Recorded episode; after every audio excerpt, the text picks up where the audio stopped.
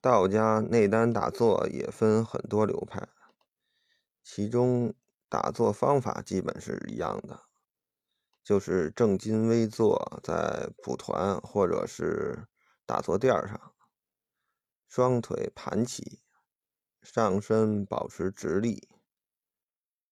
呃，不一样的主要就是手哪里，也就是说打坐的时候，眼睛是开是闭。思想意识关注什么地方？下面我们详细说说。我们先说坐姿，上身要保持中正，也就是说不能前后倾斜，但也不要使劲的挺直，要是一种自然状态的 S 型。在这里插一句，就是道法自然，修炼的时候基本原则就是自然。不要强求，特别是我们只是为了养生的修炼者，不是那种就是职业的那种修炼者，强求更是没有必要。双腿盘起，柔韧性好的可以双盘，嗯，能够更好的让大家入静。柔韧性不好的。特别是腿比较粗，呃，就是不好盘的人呢，就是可以单盘，或者是散盘都可以。重点就是上身保持正直就可以了。就是道家这点要求的并不是很严。双手呢放在两腿中间，就是肚脐附近。如果容易后仰的朋友。双手也可以放在两膝上，这样呢，重心呢会往中间偏一点，腰不会太累。嗯，眼帘下垂，可以微闭，也可以彻底闭上，但注意不要特别用力。舌头呢要顶住上膛，不要动。其次，我们打坐的地方最好是选择比较安静的地方。另外呢，时间段呢也要选在那个比较安静的一个时间段，一般都是家里没人打扰的时候，在家打坐，或者呢就是自己家周围比较有条件的，比如那种。野外啊，或者是有这个公园的地方，嗯，去野外或者公园打坐，效果会更好一些。但是在如果在外面就要注意了，就是在你打坐有一定积累，就是有时候会有一些突破的那种情况，就要千万是找这种特别安静的地方，因为。如果是有突破的时候被打扰的话，就不太好。当然，咱们目前做的只是一个基础基础功法，就是完全为了养生的，就是，呃，倒不是特别怕打扰。嗯，能不被打扰就不被打扰，但是被打扰了，其实也没太大事儿。另外，这个打坐的这个地方呢，不能有什么风。打坐是最怕吹风了。也就是说，如果在家里呢，你就不要开空调、风扇之类的。如果在外面呢，也要选择那个避风的地方，或者是那个没有风的这种天气。另外，衣服要穿的合适。不能太冷，也不能太热，还有空气一定要好一点。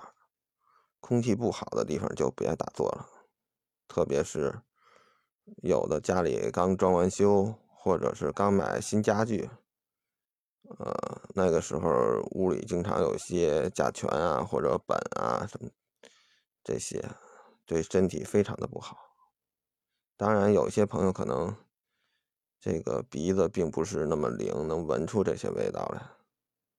但是，反正就记住我说的这个，这个刚装完修的地儿，呃，新买的一些木家具什么的这些地方，就不要打坐了，因为可能你你打坐半天，不但没有养成生，反而给自己带来一些危害。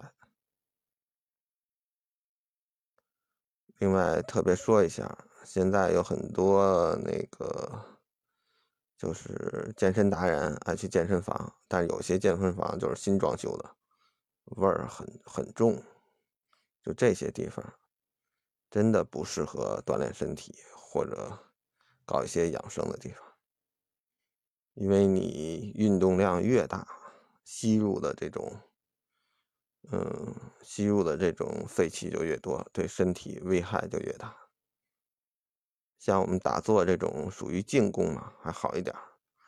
像那种完全靠运动健身的，真的是危害非常的大。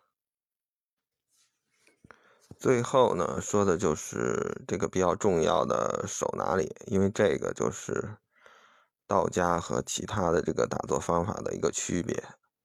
就是道家打坐一定会让你手哪里，就是把思想意识，呃，关照什么地方。嗯，由于这个呢，还是有一定风险的。嗯，我这边呢，就是就不太表达自己这种不成熟的想法了，主要就是，嗯，照着就是以前的一些比较经典的书来念给大家。大家呢，就是帮着大家理解一下。道家有一位比较著名的黄祖师，就是黄元吉祖师，他写了一本《道门语要》，其中有一段是这么说的：“法在以眼莫鼻，以鼻对丹田。”将神收摄于祖窍之中，久之真气充足，其内也心开心神开泰，其外也气息悠扬。这句话的意思呢，就是打坐的时候，闭着眼睛，看自己的鼻子，鼻尖呢对着自己的丹田。这里边丹田指的就是下丹田，将精神收进祖窍中。那么修炼一段时间之后呢，身体就会产生一个非常好的一个效果。具体的操作方法就是打坐的时候眼睛闭上，这时候眼球对准鼻子上面有一个。就是鼻梁那附近有一个山根穴，思想呢放在祖窍，祖窍就是指眉心和双眼组成的一个呃三角形的一个正中间。特别注意的是呢，就是阴虚阳亢或者患有那个高血压的朋友呢，就不要守这个地方了。有病情加重的一个风险，呃，这两种人呢，可以换一个地方，就是直接手下丹田就可以。